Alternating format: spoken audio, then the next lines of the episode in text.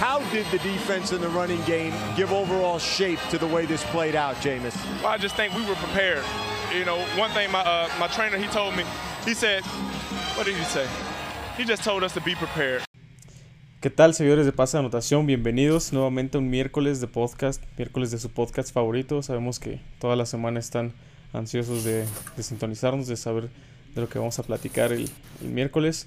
Eh, están listos para un nuevo fin de semana y, y, todo lo que la NFL conlleva. El día de hoy, miércoles 2 de noviembre, Día de los Muertos. Eh, estoy aquí con, con, mis queridos amigos, como siempre, Iván Marino y Jafet Mota. Iván, ¿cómo te encuentras este, el día de hoy?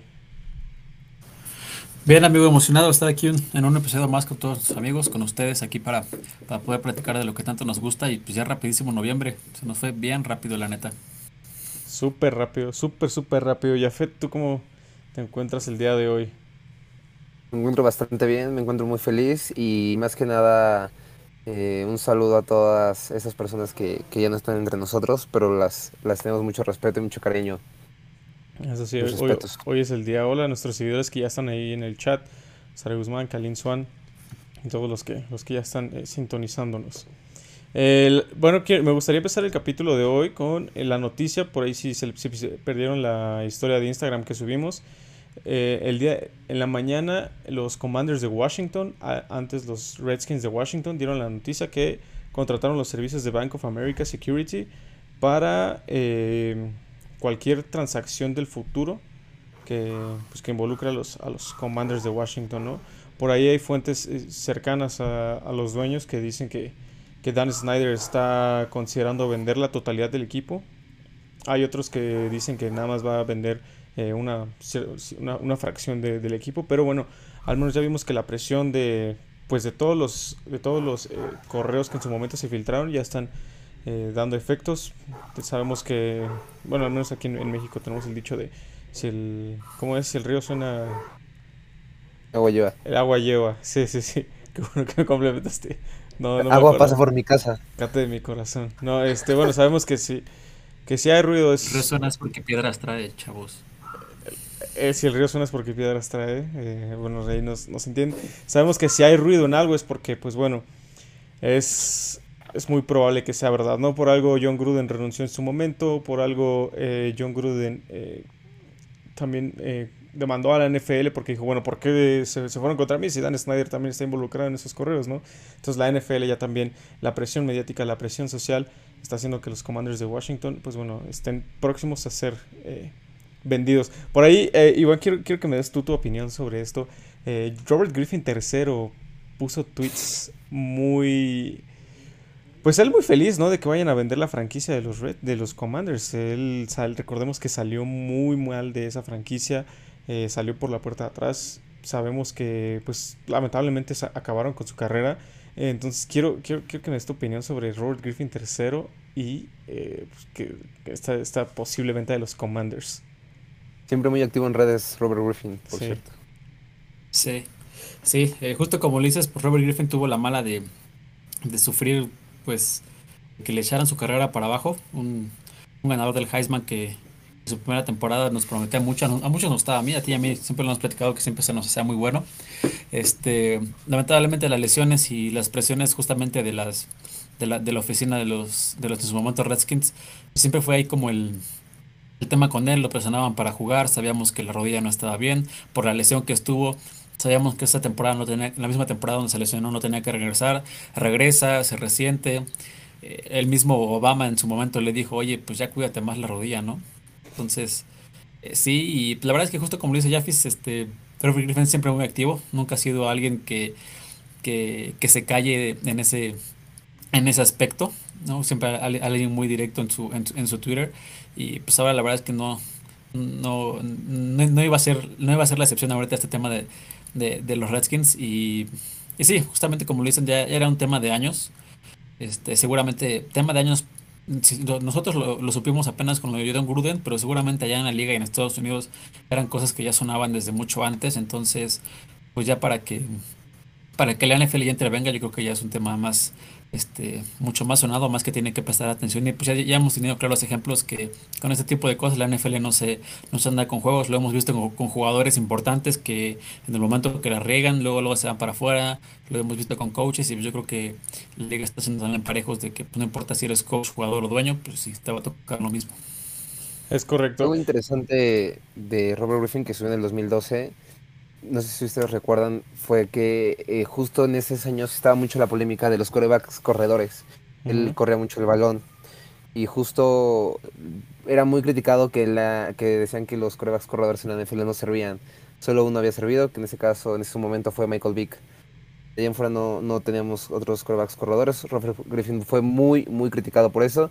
De hecho, en, en su, su, lesión que lo dejó fuera fue por correr, fue una, en una carrera pero ahora ha cambiado y evolucionado el fútbol, ¿no? Y ya vemos pruebas más atletas que pueden, que pueden correr sin, tal vez sin lesionarse, ¿no?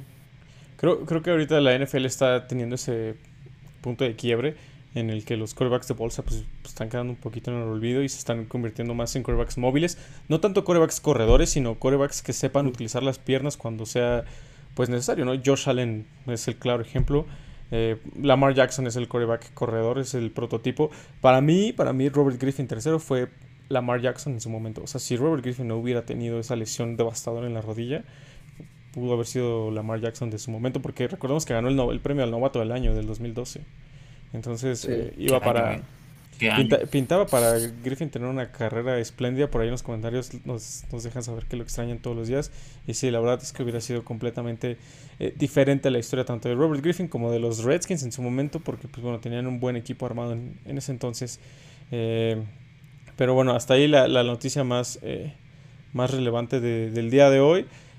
podemos empezar con el tema que traemos nosotros el día de hoy, un tema bastante, bastante interesante y fue eh, bueno, es y fue eh, el tema de los trades, los intercambios de la NFL en esta... Ayer fue el último día para hacer cambios, eh, perdón que estoy, estoy, tengo aquí mi, guía.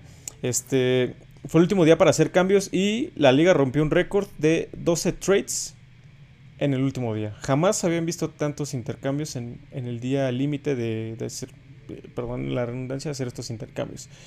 ¿Quiénes fueron los ganadores? ¿Quiénes fueron los perdedores de los trades? Quiero que eh, debatamos esto, amigos. Eh, movimientos muy interesantes, movimientos muy, muy interesantes. Eh, para empezar, digo, me voy a ir un poquito atrás, que fueron los, los movimientos que se hicieron antes del, del deadline, pero aún así fueron interesantes. Robbie Anderson a los Cardinals. ¿Quién gana este trade? De, de las Panteras a los Cardinals. ¿Quién, quién, quién quiere empezar? Yafis, empiezas. Pues creo que definitivamente los Cardinals, ¿no? Siempre un jugador de ese tipo creo que llega, llega a sumar, llega a hacer las cosas bien y más eh, ahorita que los Cardinals no llegan tal vez en su mejor momento, creo que ahí con, con las nuevas adquisiciones pues va un poco para arriba, pero no, no les alcanza todavía.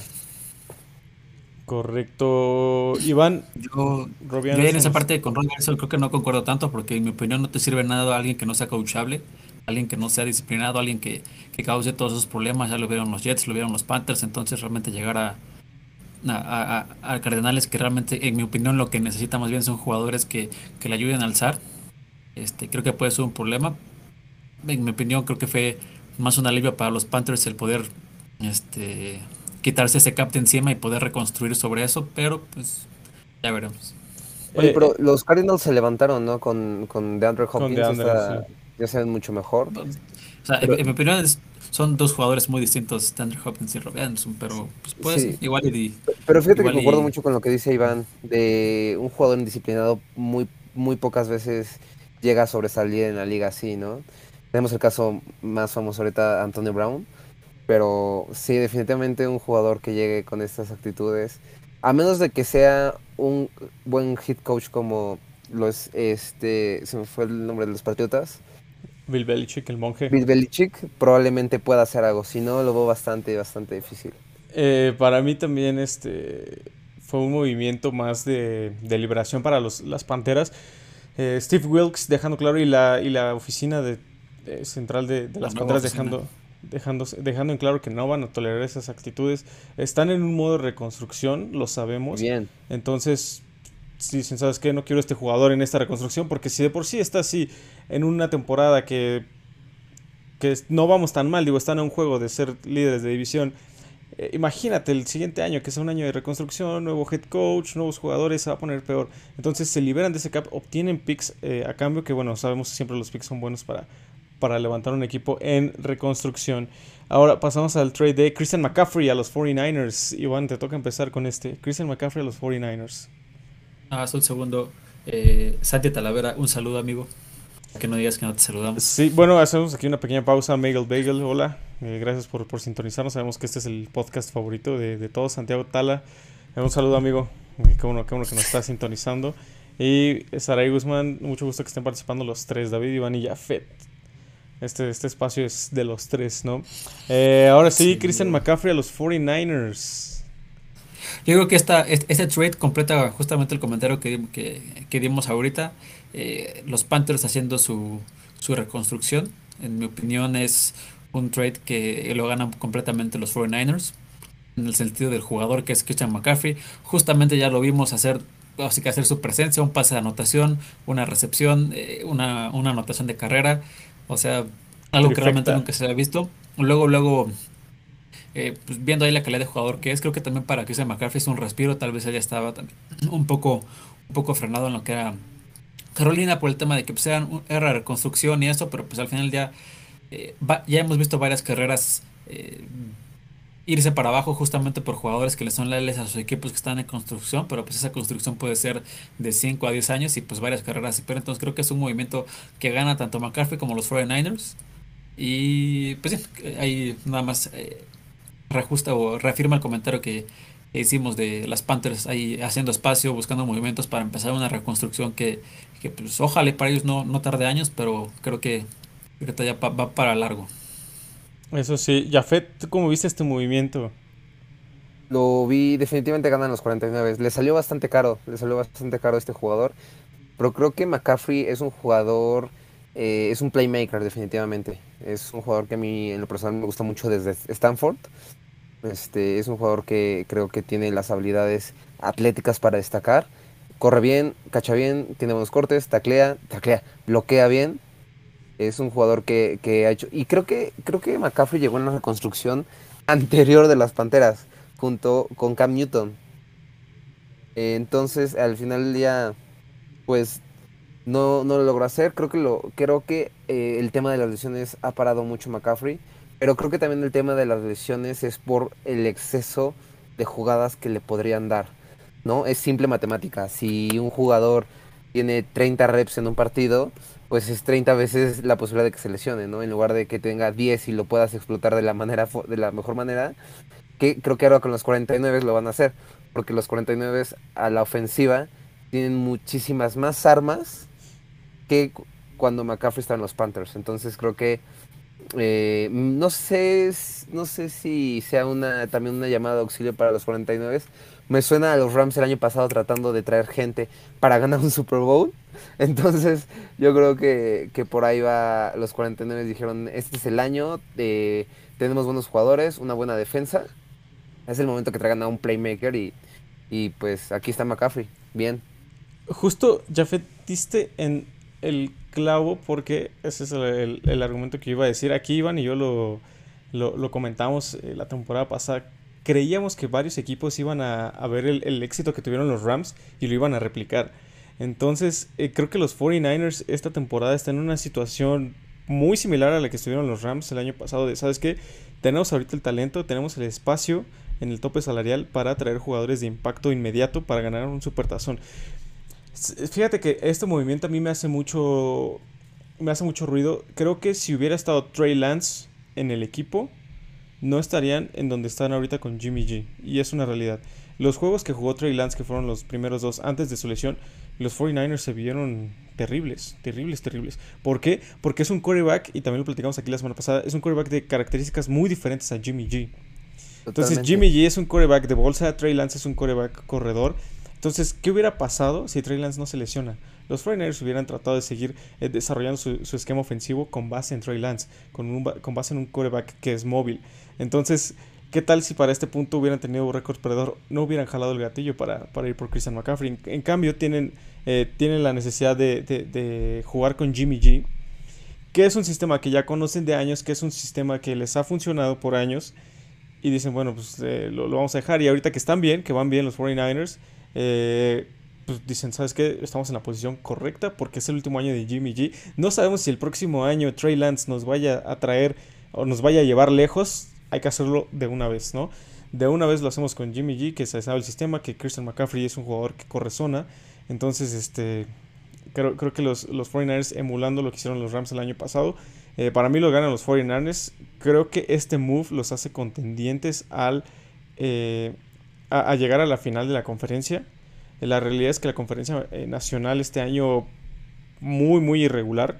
Equipos que no pensábamos que estuvieran en la pelea están en la pelea. ¿no? Por ejemplo, los gigantes están 5-2. Los empacados están 4-3, 4-4. Entonces, este, pues, creo, que, creo que los 49ers están en una posición muy, muy cómoda para eh, ganar este año bastantes juegos, llegar a playoff y, ¿por qué no?, colarse a. Eh, colarse a, al, supertazón. Eh, dice: ¿Qué onda con los Raiders? Pues bueno, hay decisiones eh, de, de Josh McDaniels que no terminan de convencer a. Pues ni a los aficionados ni al. Ni, ni al dueño, Mark Davis ya tuvo ahí dos, dos reuniones con, con Josh McDaniels. Suponemos que le leyó la cartilla y decirle, oye, ¿sabes qué? Mira, tienes un talento brutal en el equipo, no puedes estar dando esta, esta clase de exhibiciones. Eh, no, no, hicieron ningún movimiento antes del trade. Creo que es un es, es, algo bueno para los Raiders porque, pues bueno, porque experimentar con algo que no tienes, sabes que mejor quédate con lo que, ya tienes, que aún así, que no sabes ni qué, o sea, no sabes ni cómo explotar lo que ya tienes, para qué traes algo más o para qué te deshaces de algo más, ¿no? Eh, matemáticamente siguen vivos, pero complicada, complicada la temporada. Eh, cambio de coaches, no saben utilizar las habilidades de sus jugadores, 100%. es una realidad, no, no, no han sabido explotarlo, el, talento que tienen en el roster. Ah, después, el siguiente cambio que fue James Robinson a los Jets por parte de los Jaguares. Eh, si quieren, este lo comienzo yo. Eh, un cambio muy necesitado después de la lesión de Brice Hall. Brice Hall, el novato de Iowa State, venía haciendo las cosas increíble, impresionante con los Jets. Se rompe el ligamento cruzado fuera el resto de la temporada y los Jets levantan eh, la la mano por James Robinson, por James Robinson y se lo traen de los, Jaguares. Eh, para mí es un movimiento de profundidad. No creo que James Robinson tenga las, eh, las cualidades para ser un corredor uno en este esquema. Además se van a estar rotando bastante, bastante los, los Jets. ¿Ustedes cómo ven este movimiento? Y, Jafet, Jafet, Jafet. Jafet. Pues veo un movimiento pues eh, los Jets creo que están en, un buen punto, creo que están haciendo las cosas bastante bien, como hemos visto creo que es una de las sorpresas, pues traer a este jugador creo que es que a mi, parecer cualquier jugador de la NFL suma, ¿sabes? Entonces eh, cualquier jugador que, es cambiado en un trade es por alguna razón, si ellos lo aceptan es porque creo que saben que les va a sumar, entonces creo que definitivamente una buena opción. Una buena opción. Sí, sí, sí, sí. A este equipo de los Jets que ha dado eh, campanadas. Ha sido el equipo divertido a ver. Que lo mencionamos aquí. No les va a alcanzar al final de la temporada. Pero eh, divertido. ¿Tú cómo viste este, este cambio, amigo Iván? Es un, un trade para complementar un poco el área, una área de oportunidad que tienen muchos los Jets. Este, lo hablamos aquí, su juego terrestre, la verdad le faltaba mucha, eh, ser un poco más variable, no, no tenían corredores que realmente te a sostener todo un partido. James Robinson, si bien sabemos que no es el Christian McCaffrey que, llega a los 49ers, pero es un corredor, es un perdón, es un corredor que, que en, en Jaguares sobresalió, ¿no? Al final sabemos que Jaguares es un equipo eh, de, de, tabla, tabla, baja, pero sobresalir en esos, en esos equipos siempre, siempre, siempre es algo. Y creo que llega aquí con una función muy específica que es que es estar, tal vez yo lo pondría, por lo que lo he visto, primera, segunda y tercera, tal vez metería a Alec Más, un corredor ahí muy, muy dinámico, muy fuerte. Ahorita veamos cómo regresa con la lesión. También es una apuesta ahí que, que, hacen, que hacen los Jets, pero creo que, creo que confían en que puedan tener un poco más de, ser un poco más variables en su, en su, en su ataque terrestre, que creo que también esta temporada les ha dejado de desear un poco. Pero, pues, pues ya, solo el tiempo le Ahorita de inicio creo que no, no fue la mejor opción porque pues viene, viene, viene saliendo de la lesión. Creo que pues, fue un poco apresurada, pero pues ya, ya veremos cómo se desarrolla. Justo, justo diste en el clavo, Iván. Para mí tampoco es la, fue la mejor opción. Creo que había mejores corredores disponibles en el mercado. Por ejemplo, tenían ahí a Karim Hunt. Karim Hunt de los, de los Browns. O sea, si querías un corredor uno, ese era, ese era tu target. Eh, Karim Hunt dijo... justamente Karim Hunt dijo esta semana, ¿no? Que a donde, a donde lo manden. No, le importa. Pero ya, yo solo quiero jugar fútbol. Se queda, se queda, se queda en los, en los, en los Browns por el resto de la temporada. Eh, a ver cómo también le va a los Browns. Eh, Robert Quinn a las Águilas, proveniente de, de Chicago. Eh, también un, pues las Águilas, ¿no? También diciendo, ¿sabes qué? Estamos invictos, tenemos que seguir así, no podemos este permitirnos eh, perder, perder un juego, necesitamos reforzarnos más. Entonces eh, traen a Robert Quinn, este cazador de cabezas élite, que creo que también va a aportar muy bien a la defensiva de las Águilas, que viene, que, que viene haciendo las cosas bastante, bastante bien. ¿Tú cómo viste este movimiento, Jafet? Estuvo en el top de mejores jugadores en el 2022 el lugar 48, ¿no? Ya entrar creo que en ese, en ese top 100, al menos de una temporada, te hace de cierta forma élite. Creo que Chicago es algo que se ha destacado en los últimos años, es por tener buenas defensivas. Entonces, creo que este jugador definitivamente le va a salir, le va, le va a ir bien a la, a la defensa de las Águilas. Si bien las Águilas están jugando un muy buen nivel, creo que reforzar la línea defensiva con un jugador siempre te va a sumar, siempre te va a ayudar. Entonces creo que en este, en este movimiento las Águilas apuestan por seguir fortaleciéndose y, seguir siendo contendientes y Chicago tal vez un poco doblando las manos ya pensando en, otro año. Otro año, porque también no es el único jugador defensivo que se despidieron. A su capitán defensivo, primera selección de hace un par de años, Roquan Smith lo mandaron a Baltimore. ¿Tú cómo viste ese, ese movimiento de Roquan Smith a Baltimore, Iván? A mí me sorprendió, la verdad. No lo esperaba. No lo esperaba. Sorry, estaba Al inicio, yo creo que todos estamos impactados al inicio cuando, cuando, se hizo, cuando se hizo el trade. Ya una vez que ves el, el trade de. El que, el los Bears, aquí lo tengo anotado. Ah, el Chase Claypool. Ajá, como que te hace sentido que, qué es lo que estaban haciendo, pero la verdad es que bueno, a mí me sigue, bueno, me sigue, me sigue haciendo conflicto un poco cómo dejas ir a un, a, un ancla tan importante en tu, en tu defensa. Pero pues al final ya lo hicieron, ¿no? Y, y, creyó que ahorita la mejor opción es tener un receptor. Eh, te digo, no me cabe. Creo que para, para los Ravens es, es algo que les, va, que les va a beneficiar muchísimo. Su defensa ahorita eh, no estaba pasando por un mal momento, pero claramente reforzándola ahí, creo que puede complementar muy bien al equipo. Eh, creo que le ganan los Ravens en todos los sentidos independientemente de los momentos que han hecho los Bears, creo que los Bears están dando ahorita sus patadas de ahogado. Eh, están, o sea, no, no, no, están en el último de la división solo porque están los Lions, con un ganado, seis perdidos.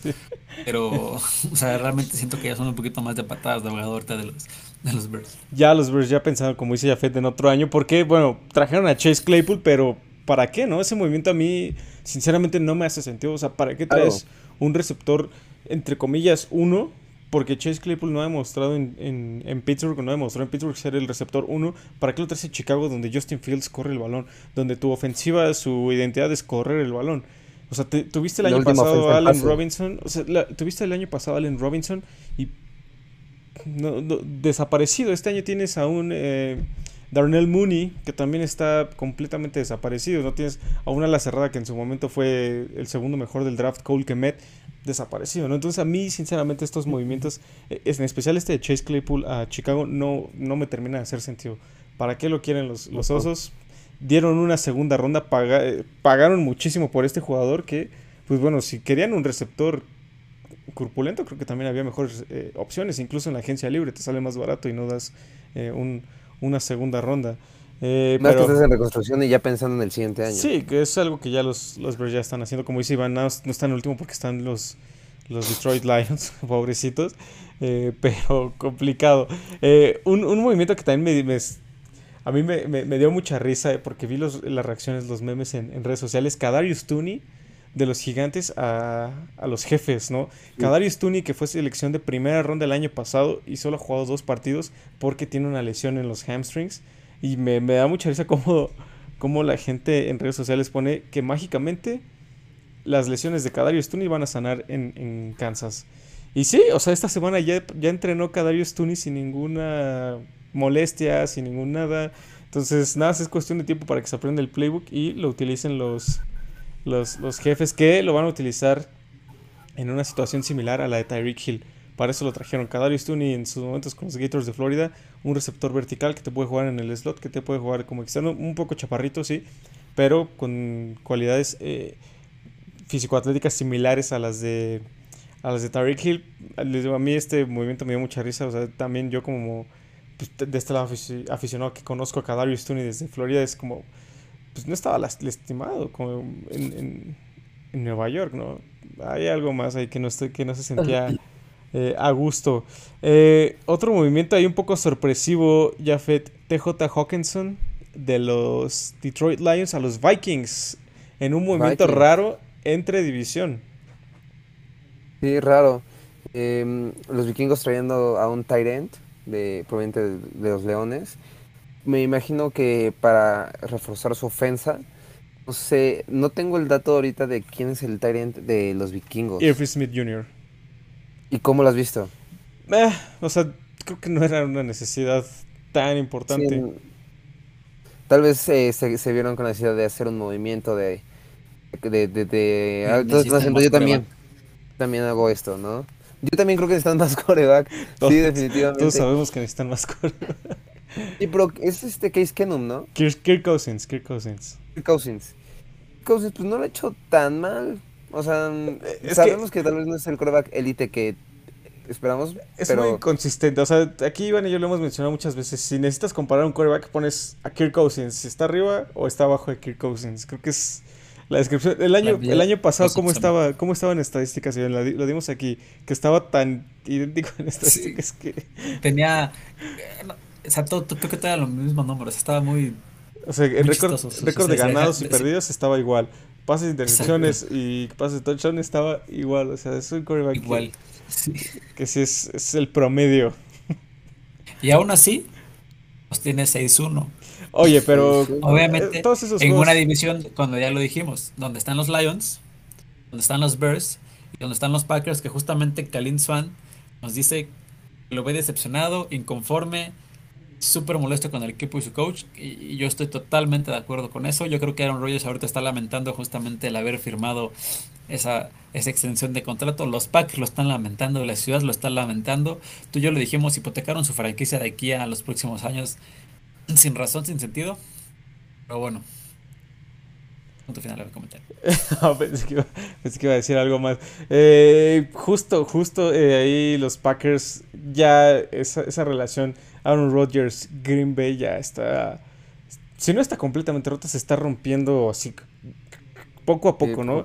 Cada, cada que pasa una semana vemos a Aaron Rodgers frustrado, ya como sale eh, de la banca así al, al juego, como, pues como diciendo. Los comentarios sí. también. Sí, comentarios muy ácidos. En, lo personal, yo nunca lo había escuchado tan inconforme, ya diciendo, pues ya mejor que entren gente que no se ha dado la oportunidad, porque los que están adentro no lo están haciendo, o sea, es mucho mucho el disgusto que tiene ahí.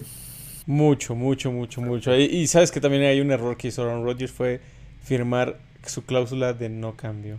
O sea, Aaron Rodgers va a estar ahí y ¿qué, tal si el próximo año le vuelven a traer otro coreback que se siente tres años en, la banca? Entonces de nada le va a servir.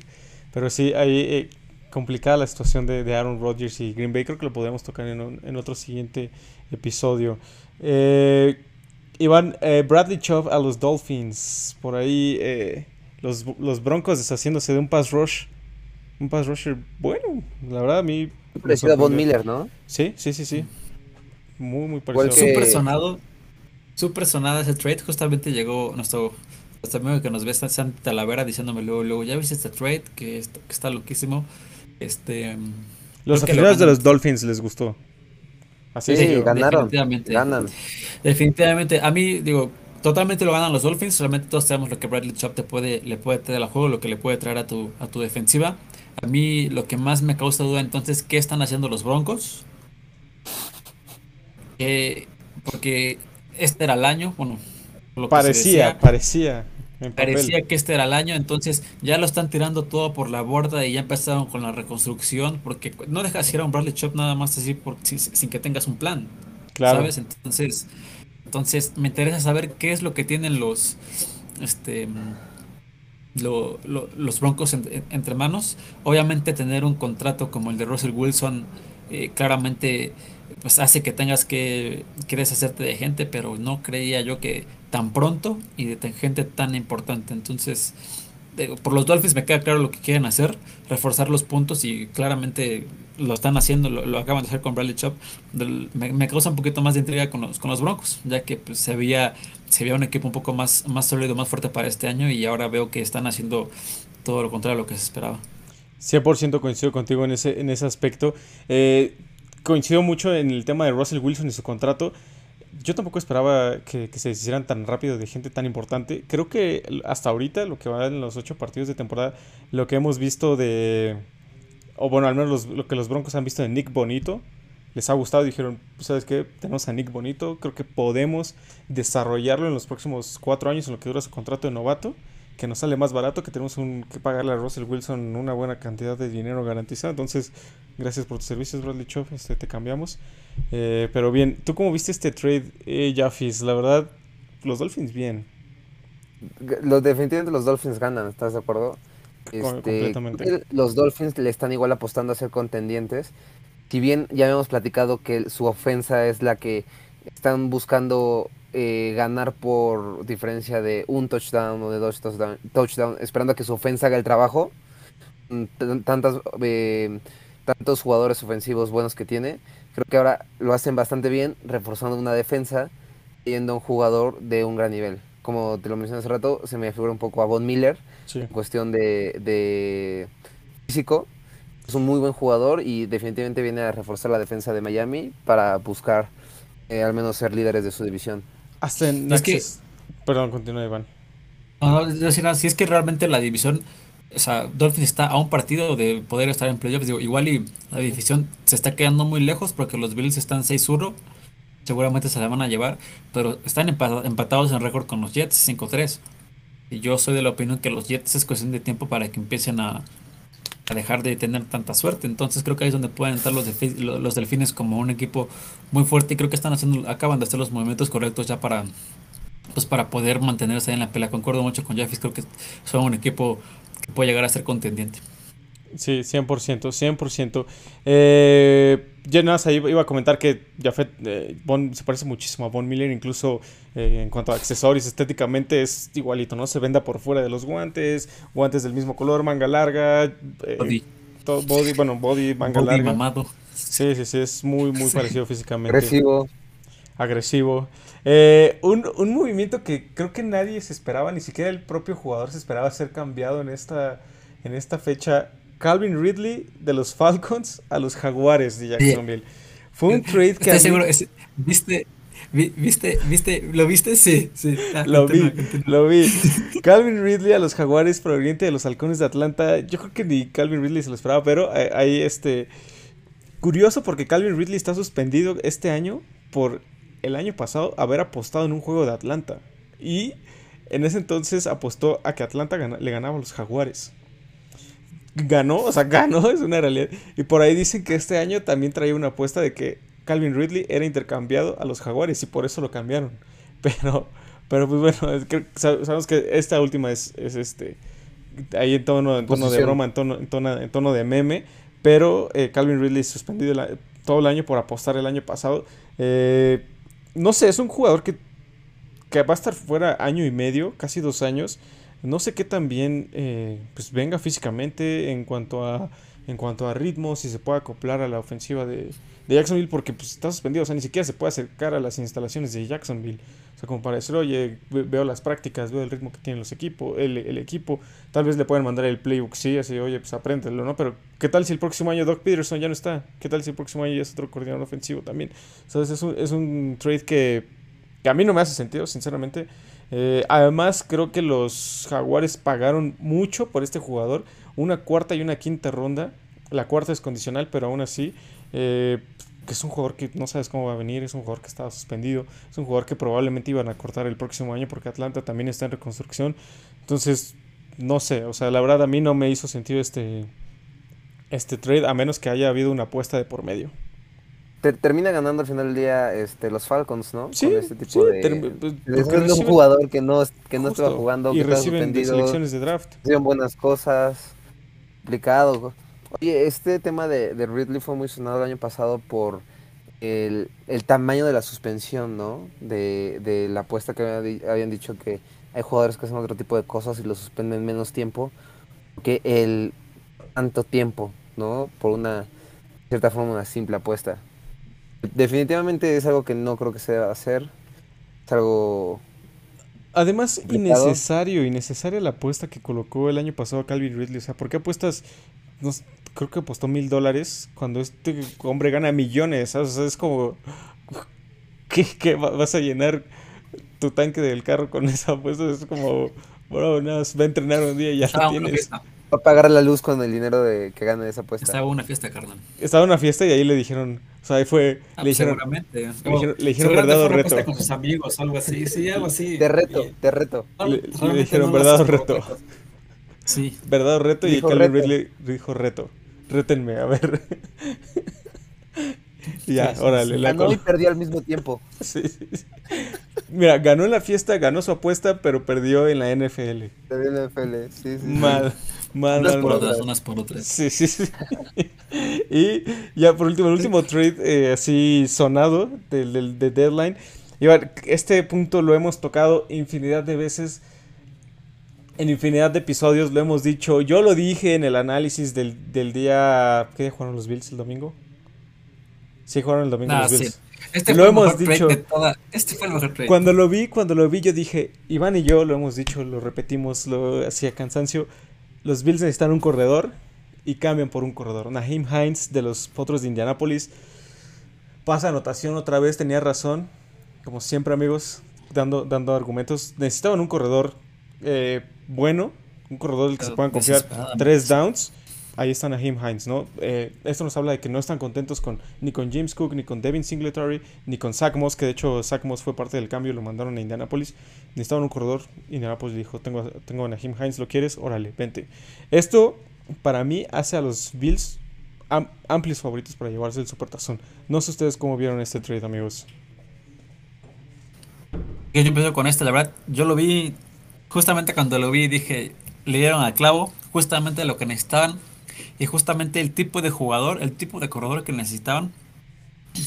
Nakim Himes lo demostró infinidad de veces en los Colts, de todo lo que puede hacer. Hubo, un tiempo en el que estuvo en el liderato de, yardas. El, año pasado estuvo en el, entre los cinco corredores con más yardas. Este corredor muy dinámico, atrapa, corre la pelota. Lo puedes poner de primera a cuarta oportunidad si es que lo necesitas realmente muy fuerte. No se lastima. Este, la verdad creo que es lo que necesitaban para darle ya esa versatilidad que necesitaba el, ataque. Ya un Josh Allen teniendo a alguien que le pueda ayudar a él eh, corriendo el balón, o sea, que Josh Allen deje de ser la persona con más yardas en el partido, creo que le va a dar otro, otro enfoque al equipo de los de los Bills. La verdad lo necesitaban y sí, justamente concuerdo contigo, se vuelven amplios contendientes. Creo que su división si ya la tienen, creo que con esto ya cierran, cierran el trato y pues sí, o sea, simplemente excelente. para mí, claro.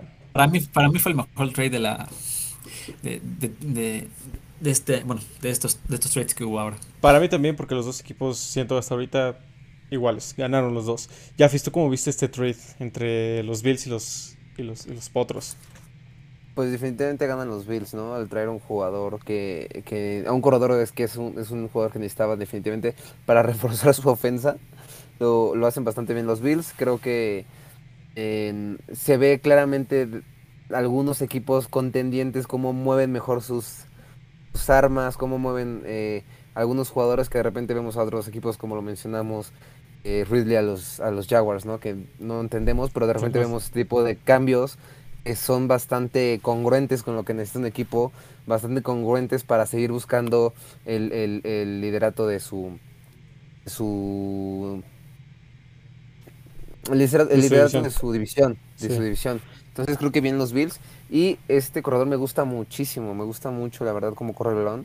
Me, eh, los Colts creo que se han, eh, desde hace unos años se han destacado por tener buenos corredores. Él es uno de ellos y ahorita llega a los Bills. Él yo creo que feliz, la verdad, por llegar a un... Pasó de, de, estar, a ver, aquí lo tengo en la... En, el, en el... Pasó de estar 3-4-1 a estar 6-1, ¿no? Qué mejor para él. Kur. Qué mejor para él. Así se despierta. Que, ya, estoy, ya estoy en equipo ganador, gracias. Parkour. un poco de frío. Dijo parkour.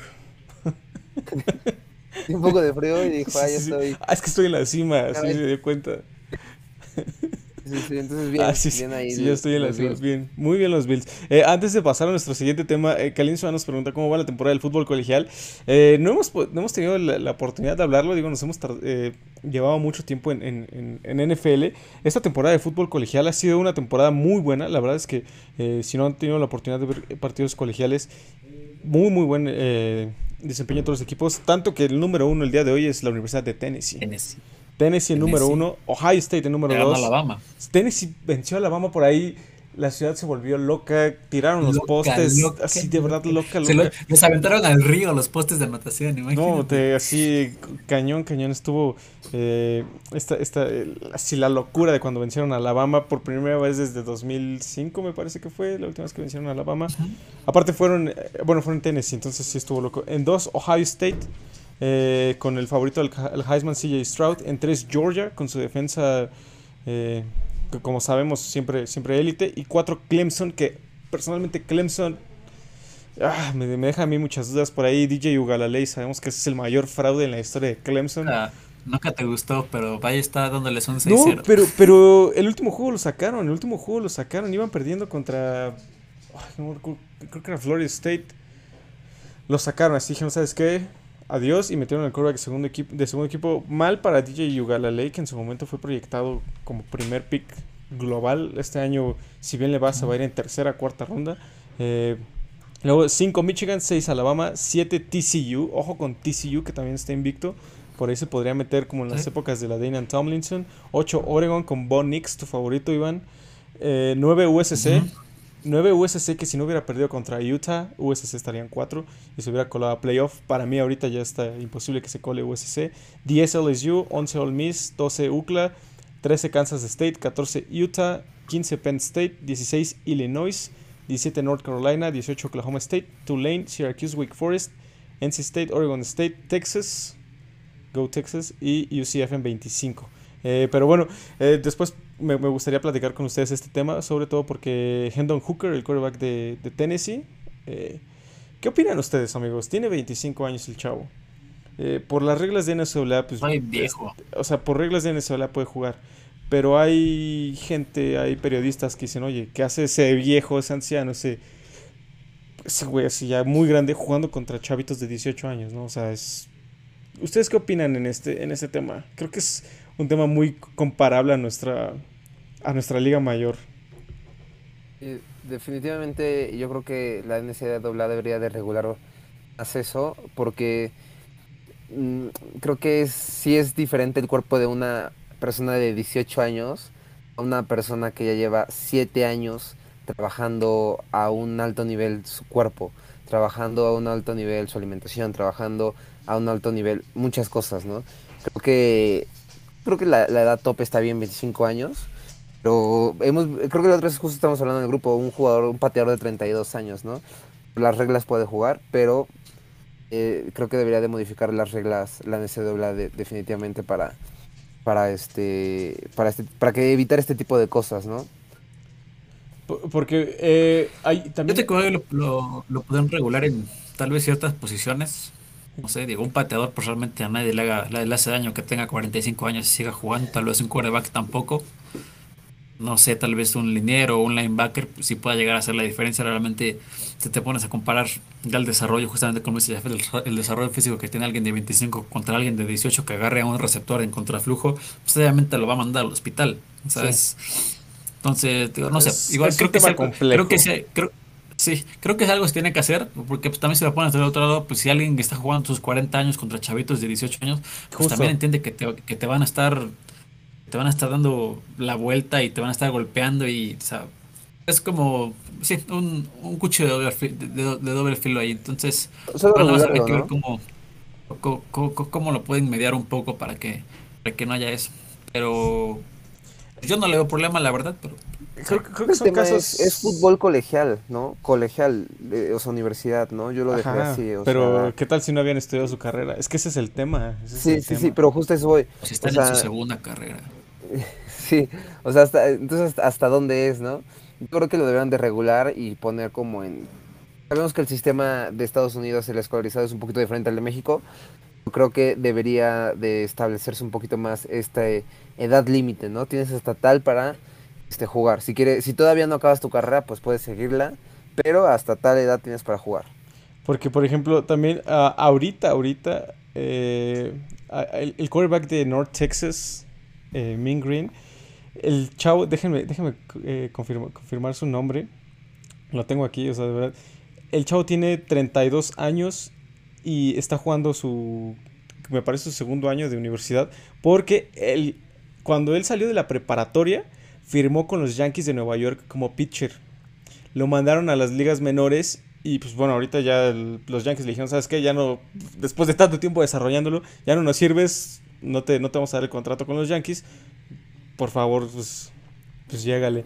Y eh, pues e, entra, se, se, inscribe a la Universidad de North Texas y es, es el quarterback más grande en la, en la historia de, de, la NCAA, pero tampoco es así que digas, uy, tiene una ventaja tremenda, ¿no? Porque, por, ejemplo, ahorita North Texas trae récord de 5-4.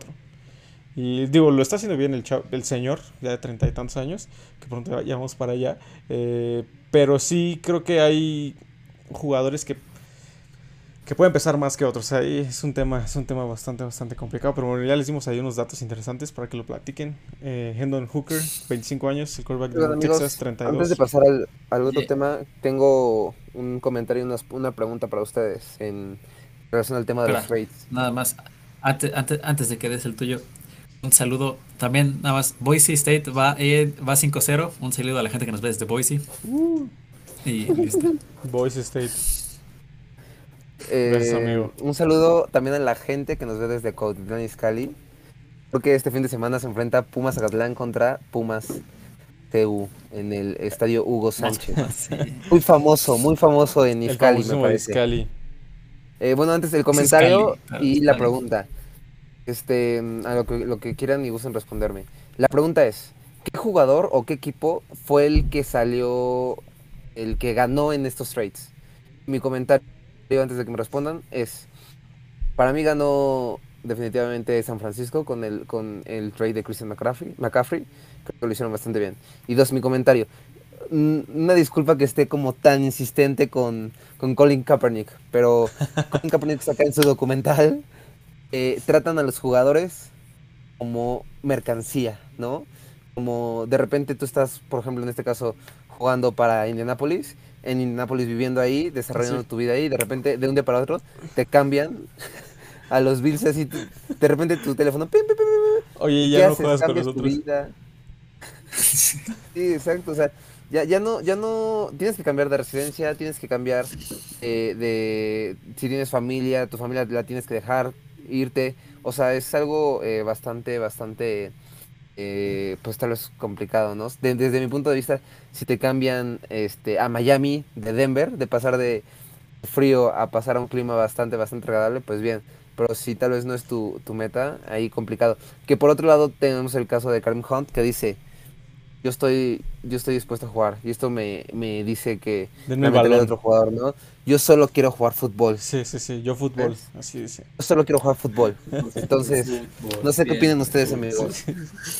Eh, eso también es un tema muy, eh, pues, difícil como mencionas. Creo que es, eh, justo en la mañana a mí me apareció un reel de hace un par de años cuando los Falcons cambiaron a uno de sus linebackers, no recuerdo el nombre, sinceramente, le, hablan a la oficina y le dicen, oye, este, quiero decirte que, que te cambiamos a Indianapolis.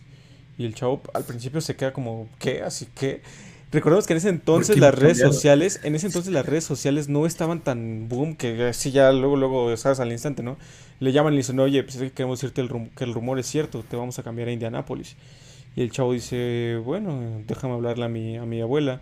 Y le pregunta, ¿por qué a tu abuela? Y le dice, pues es que ella es fan de Indianápolis y vive allá. Entonces, pues me va a tener más cerca. Digo, ese es un caso, ¿no? Que afortunadamente le tocó a este, a este linebacker llegar a Indianapolis Y después el chavo dice, bueno, ¿y por qué me cambiaron? O sea, ¿qué les dieron a cambio? Y el head coach de Atlanta le dice, nos dieron un par de picks. Y pues el linebacker criticar como de, pues bueno, o sea, al final creo que es parte de su chamba, creo que entienden que es eh, negocios, ¿no? Negocio. Eh, es negocio, al final de cuentas es negocio, todos lo sabemos. Que nos, sí nos encantaría ver a jugadores eh, por años en, ciertas, en ciertos equipos, pero pues bueno, al final son negocios, los equipos hacen lo que tengan que hacer para mejorar.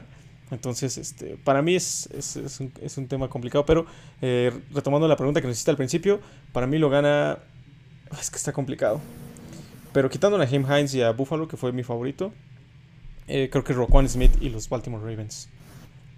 Un linebacker que refuerza una defensiva que por años ha sido impresionante. Tú, Iván. Justamente iba a mencionar la parte de los videos que igual me estuvieron saliendo varios de varios jugadores que les mandaban su o que les llegaba su alerta de tweet. Hoy en día, bueno, antes antes justamente como le decía esto David, les llamaban a la oficina, hoy en día ya es casi casi un tweet que hace este Adam Schefter.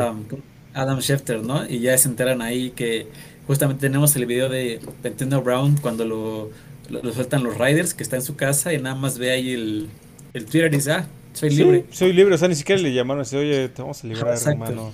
Sí, nada más lo tuiteó Adam Schefter. O sea, creo que ya los equipos le hablan a Adam Schefter y le dicen, oye, Schefter, este voy a, voy, a, cambiar este jugador, voy a cortar este jugador y ya Shefter lo tuitea y ya. Parece, ¿no? Creo que los jugadores están un poquito más. Y también algo, algo muy criticado que se, que, que, se hizo en estos tiempos, en cuando empezaron todos estos trades así, pues es que ya mucha lealtad de los equipos y la identidad de los equipos. Los jugadores que, que por ejemplo, nunca te imaginarías a un Roger Staubach en otro equipo, ¿estás de acuerdo? Claro, 100%. ¿No? O hay gente, gente que desea su identidad, pues como que se pierde con todo esto de los trades, pero pues al final del día la NFL se ha, se ha convertido más pues, en un negocio, se ha convertido en algo mucho más mediático, en algo muchísimo más, pues, más comercial, que creo que es parte de... Eh, pongo el ejemplo de la NBA, la NBA es un lujo estar viendo los trades de que hace cada equipo, estar viendo cómo se cambian los jugadores, creo que es un formato parecido acá. Para mí, la verdad es que para mí creo que no hay comparación porque siempre lo estuvimos diciendo. El de los Bills, creo que lo ganan los Bills. Este, creo que se puede desarrollar bien. El otro que yo creo también ganó fueron los Dolphins con Bradley Chop. Pero pues para mí fueron los Bills y después los Dolphins. El peor, antes de irnos, creo que es un anime, ¿no? Chase Claypool. Creo que es el peor trade así. Es que. Creo que pudieron haber sacado del pudieron haber sacado del retiro a Jerry Rice o a, o a Randy Moss y les hubiera dado lo mismo, ¿no? Sí. Yo creo que el. el que Rob Gronkowski regresaba de Sí, sí, sí. Wes Welker. Wes Welker, Wes Welker. Así, oye, Wes, ¿qué onda? ¿Qué vas a hacer el domingo? Beasley. Víctor Cruz. Víctor Cruz, así. Pues, tuvieron, tuvieron así el, la lista infinita de, de, de, cuántos jugadores pudieron haber marcado antes de, de, regalar una segunda ronda por Chase Claypool. Eh, no, no es ofensa por Chase Claypool, simplemente es... Me, salieron los videos ahora de, Víctor Cruz en su primer juego de, de, pretemporada. Cuando lo estaba viendo este Rex Ryan, Rex Ryan era y que le dice ¿y quién es ese güey? no saben qué ya mejor cubranlo él todo el tiempo y que al final le dice a este al de los gigantes oye ese 3 es buenísimo sí no sé quién es, no sé quién sea pero manténlo. Sí, sí, sí, está increíble ese video. A mí me gusta mucho. Eh, bueno, terminando el tema de los trades y pasando al día. que perdió, que perdió los Jaguars. ¿Los Jaguars crees que perdieron? Sí, definitivamente. Pues sí, porque dieron mucho por un jugador suspendido. Tráete un jugador que pueda jugar este entre año y medio. Ah, está bien. No, al fin no necesitamos. No lo necesitamos, sí, tienes razón. Tienes razón. Ese, ese, es, es muy buena. Ese es un muy buen comentario muy acertado. Oye, ¿sabes que necesitamos? Que esté en su casa y le paguemos millones. A ver, los Jacks ya son un equipo de reconstrucción también. O sea, vuelvo al mismo comentario. No están en el último solo porque están los Texans. O sea, pues realmente. Pero es que ¿para qué, ¿para qué te va a servir Calvin Ridley? O sea, de todos modos diste dos, dos selecciones del draft que pudieron, bien pudieran haber sido jugadores que te pudieron haber aportado un poco más que un jugador que está en su casa. Sí, y va a estar en su casa. entonces. Ah. Igual lo hace muy bien, igual está en su casa muy bien. Tal vez juega Madden en su casa bastante igual Se la es que, ¿sabes Juega, juega Madden y le dicen, tienes que jugar con los jaguares, aprende el playbook del Madden. Te manda esta jugada, chócala. Sí, sí, sí. Eh, descárgate este nuevo playbook, es el nuevo playbook que vamos a usar. ahí, mi, ahí mi punto es, No descartemos a Doc Peterson. Al final del día es un coach que ya, ya lleva trayectoria. Creo que, creo que me trabé, amigos. No sé si me escuchan. Caray. Caray, caray. Creo que mi internet falló. Sí. Sí, sí, sí, me trabé yo. Una disculpa, señores de Pasa Anotación.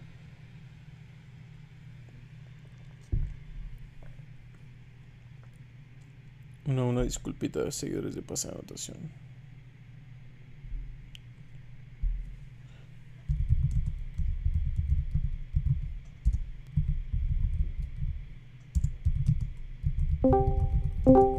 Vamos a ver qué sucede el siguiente año. Este año no, no, no nos tocó ir Amigos, ¿ya me pueden escuchar? Eh, te escuchamos, te escuchamos. Ah, es, que justo, justo, eh, perdón, tuve ahí unos problemitas técnicos con... Ya, ya, ya, ya, perdónenme, perdónenme.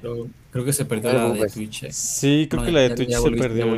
¿Ya, volvimos? Ya, ya, bueno, está volviendo. Volvimos, ya, ya, ya. Ah, bien.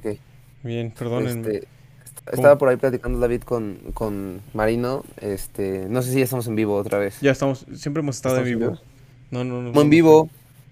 Estamos en vivo. Eh, platicamos que eh, ya estamos a mitad de la temporada. Qué rápido se nos fue esto que, que amamos tanto.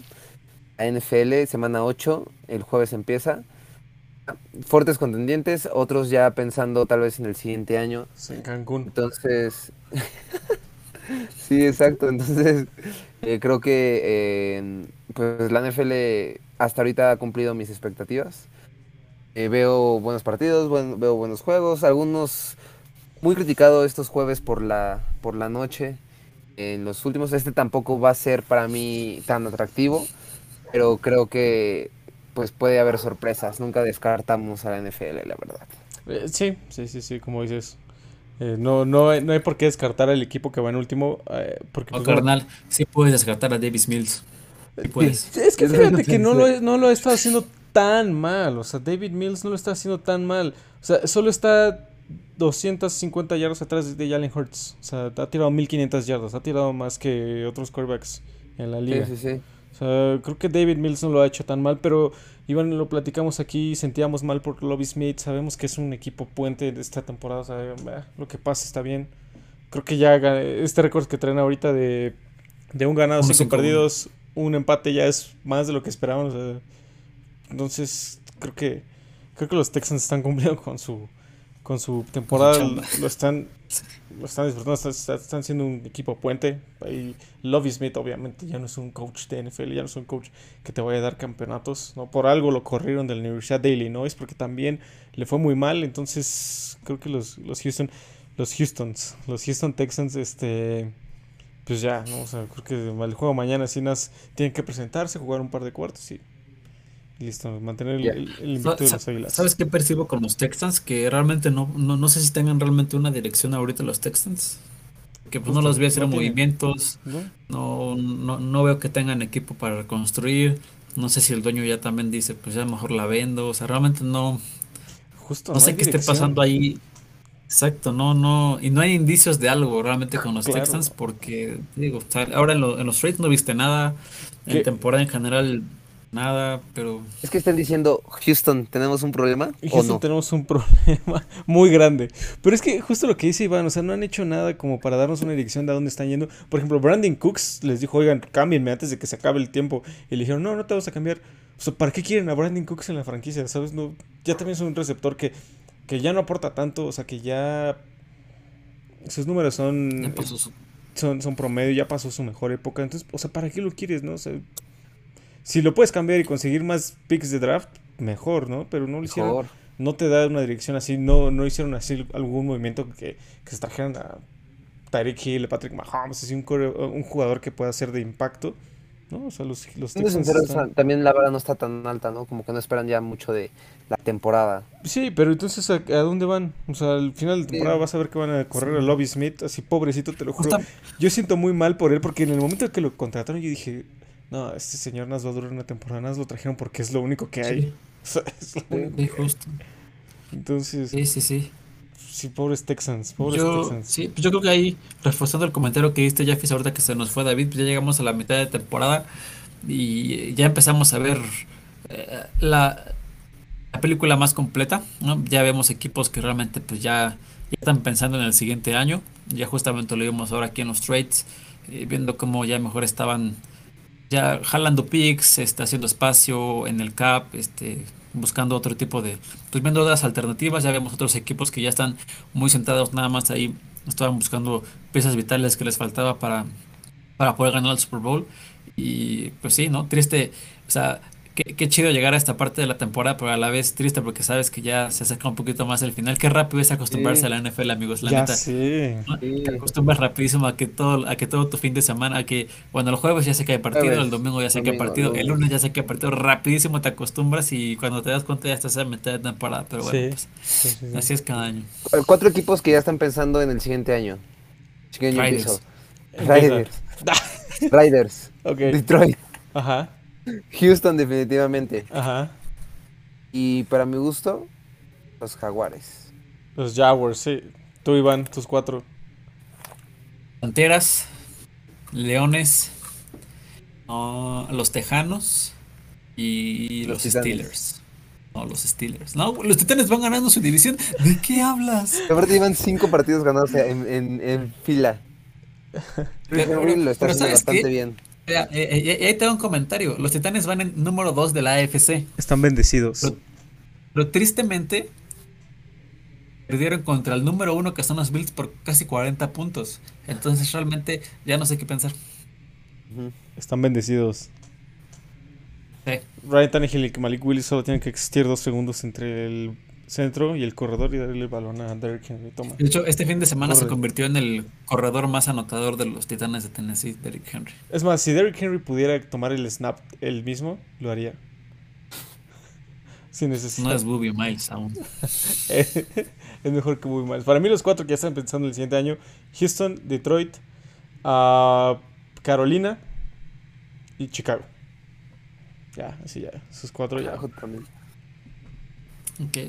Esos cuatro, pero sí, ya. ¿Y quiénes son sus dos contendientes? Uno de la nacional y uno de la americana, amigos. La, de la nacional, eh, para mi gusto, pues me voy a ir con, lo más fácil, Filadelfia. De la americana, y con los Bills, que desde el principio de la temporada, desde el principio de, de la pretemporada, yo dije, con los Bills. Entonces, son mis dos equipos. Es correcto, es correcto. ¿Tú, Iván? Igual, y la neta, qué gusto me da que estos dos equipos estén, porque en su momento fueron muy criticados, tanto Jalen Hurts como. su nombre. Josh Allen. Josh Allen. Eh, de los picks, todo el mundo creía que, iban a ser, que iban a ser basura. Por lo menos Josh Allen subiendo de una división 2. Pero sí, me voy con Eagles y con Bills. Creo que coincidimos los tres, Eagles y Bills contendientes, a menos que nos muestren algo diferente los demás equipos, creo que es el... Sí. Es, es, lo que al día de hoy... los Cowboys, te iba a decir? De la división de la Nacional, eh, los equipos no me terminan de convencer, la verdad. O sea, veo a los vikingos en líderes de su división, pero no me terminan de convencer. Veo fuertes contendientes, no tan fuertes contendientes a Dallas y a Nueva York, peleando, ¿no?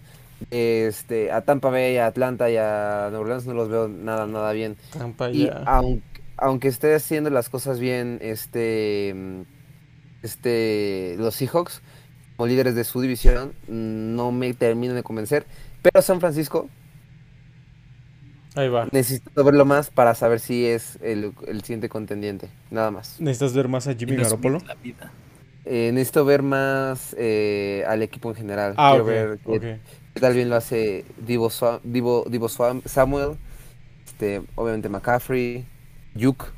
Sí, sí, ¿Pronuncia Yuk? Ayuk. Ayuk. Yuk. Ayuk. Yo creo que sí va a ser va a ser muy interesante lo que van a hacer los, los 49ers, por lo menos ofensivamente, creo que es lo que lo, los había estado teniendo. Yo se vi un par de partidos cuando recién se lastimó Freelance, creo que fue la semana 3 y 4, neta, qué tedioso era verlos. Neta, su ofensiva desesperante. Igualito que los Broncos, ¿eh? O sea, desesperante. La ofensiva neta, no más, no jalaba y era de hago viendo este partido? Yo, espero ver un cambio por lo menos en los 49ers. Sí, la verdad es que todos esperamos eso con el cambio de Christian McCaffrey. Y bueno amigos, el partido de mañana, denme su ganador para mañana. Creo que em, no hay duda, ¿no? Pero aún así. Yo creo que Filadelfia. Así sin ver. Así hoy. Mm, yo también. yo- no, ¿sabes qué? Yo creo que voy a Filadelfia. Sí. Sí, sí, sí. Hugh, no, Filadelfia. Hugh. Están 14 puntos en las apuestas, o sea. 14 puntos favoritos. Un spread altísimo, altísimo. Que yo sinceramente ahí. Creo que Houston podría cubrir. En casa, también semana corta. David Mills sin- o sea, haciendo las cosas bien, en- a secas. Creo que ese spread de 14 lo cubren los, los tejanos. Sí, no ganan, pero lo cubren. O sea, lo van a tener un poquito entretenido. Tú, Iván. Sí. Este, no, también las águilas. Sí, no, sí, no hay mucho que que no- ¿Estás no- seguro, Iván? No hay mucho que pensar ¿Eh? en ese. ¿Estás seguro, Iván? O sea, realmente, realmente lo, lo un poco por el partido empatado que llevan los Texans. Realmente porque las Águilas no llevan un partido empatado. O sea, pero les daré el voto de confianza. Claro yo que estaba sí. pensando, ¿qué pasará si este fin de semana, o sea, este jueves gana Houston? O sea, sí. No sé, pero todos los Survivors se caen. Sí, Sí. todo, todo se cae, o sea, todas las quinielas, todo lo que hay relacionado todo- a NFL se cae. Si los Texans ganan esta semana, todo se cae. O sea, Sí. la persona que te diga que va invicto en lo que sea, te está mintiendo. O sea, no hay Sí, forma. sí, sí. Yo creo Sí. que hasta los Astros de Houston juegan el mismo jueves, ¿no? Ah, Ya, no Los sé. Astros, los Astros dicen, ya, ya, ya ganó Houston Texans, ya. Vámonos a descansar. Pues Vamos mira, hoy, ganaron los Astros, hoy ganaron los Astros. Y mañana juegan los Astros contra los Phillies, el partido 5 de la Serie Mundial. Eh, ¿Dónde juegan? Juegan en Filadelfia. Juegan en Filadelfia, pero sí. Eh, pues sí, la verdad es que no había mucho que pensar en este juego de mañana, jueves. De todos modos, vamos a dar el análisis al medio tiempo, como siempre. Ya saben, ahí vamos a estar. Eh, aún no nos ponemos de acuerdo quién, quién, va a estar en el, en, el, en el análisis, pero tengan por seguro que este. Pero que, que ahí vamos a estar. Entonces, eh, ¿tienen algo más que agregar, amigos, a este programa? La verdad me gustó mucho. Nos pasamos un poquito de la hora, pero. Y ahora sí. No, Pero nada más. eh, mucho respeto a, a estas fechas que son sensibles para algunos. Nada más. Eso sí, eso sí. Tú, Iván. Eh, nada, pues muchas gracias a todos los que estuvieron aquí, a todos los que están siempre activos en el chat. La verdad es que siempre es bien padre ver todos sus comentarios y ver cómo están ahí este apoyando, ¿no? Y en los comentarios ahí Ala te pone que le copies a Jafet y, y, y esto, muchas gracias a todas las personas que están desde el inicio, que siguen con nosotros y pues, si conocen a más gente, pues sigan los que estamos acá. Y Ujú. pues, nada, amigos, ya saben que de todos modos cualquier retro aquí siempre es bien recibida y muchas gracias. Aquí estamos todos los miércoles, o bueno, la mayoría de los miércoles, con, si el Sí. trabajo nos, nos deja. Permite. porque, eh, hay, Somos veces, godines hay, hay- hay veces que sabemos, ¿no? Entendemos. Hay días que, que se puede, hay otros días que no, pero aquí tratamos de estar todos Vienen los miércoles. cosas muy, muy, muy cañonas para Paz Anotación. Muchas gracias. Hey, mañana vamos a estar en el Texem grabando Reels. Si nos ven, salúdenos. Si nos ven, participen en nuestros Reels. Ahí vamos a estar. Jafet y yo, Mientras Iván. el Texep no nos pida copyright, pero sí, todo sí, bien. sí, todo bien. Entonces, eh, atentos, Es otro atentos. pase completo. Atentos, que vamos a estar regalando una barrita de chocolate. A ver qué.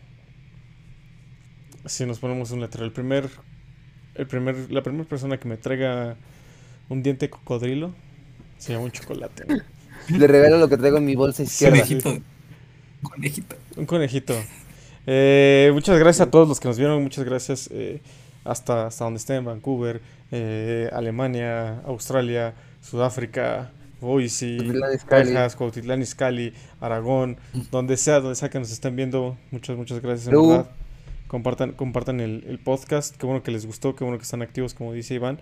Y eh, nos vemos la siguiente semana. En verdad, mil, mil gracias a todos. How's 35? Man, they all suck, man. Come on, you, you this me.